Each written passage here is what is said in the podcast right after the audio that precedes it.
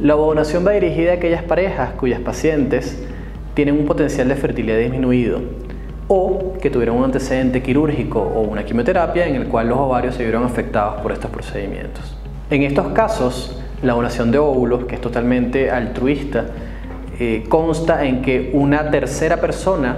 no involucrada con la pareja, pues nos dona óvulos de forma totalmente anónima.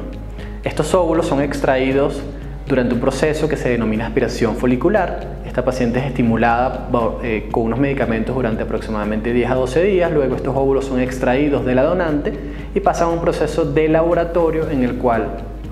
se juntan o se colocan junto al espermatozoide o la, o la célula sexual femenina de tu esposo para lograr los embriones en el cual se juntan con las células sexuales de tu esposo, los espermatozoides, para lograr los embriones.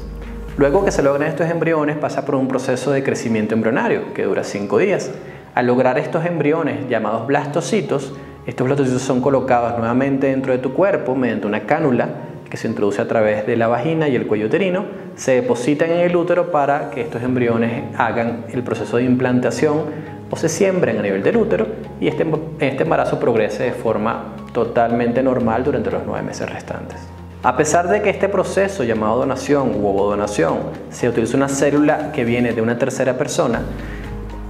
el cuerpo humano es muy sabio.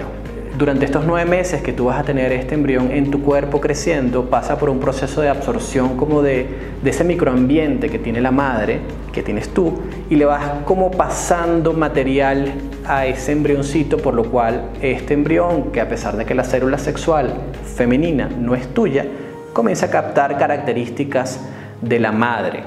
por lo que este embarazo va a ser un embarazo totalmente normal y Todas las pacientes que pasan por, este proceso de donación, al tener pre-embarazo, se olvidan de todo lo que pasaron de donación y más aún al tener el bebé en brazos, este, este bebé va a ser total y absolutamente tuyo, como que si este proceso no hubiese ocurrido.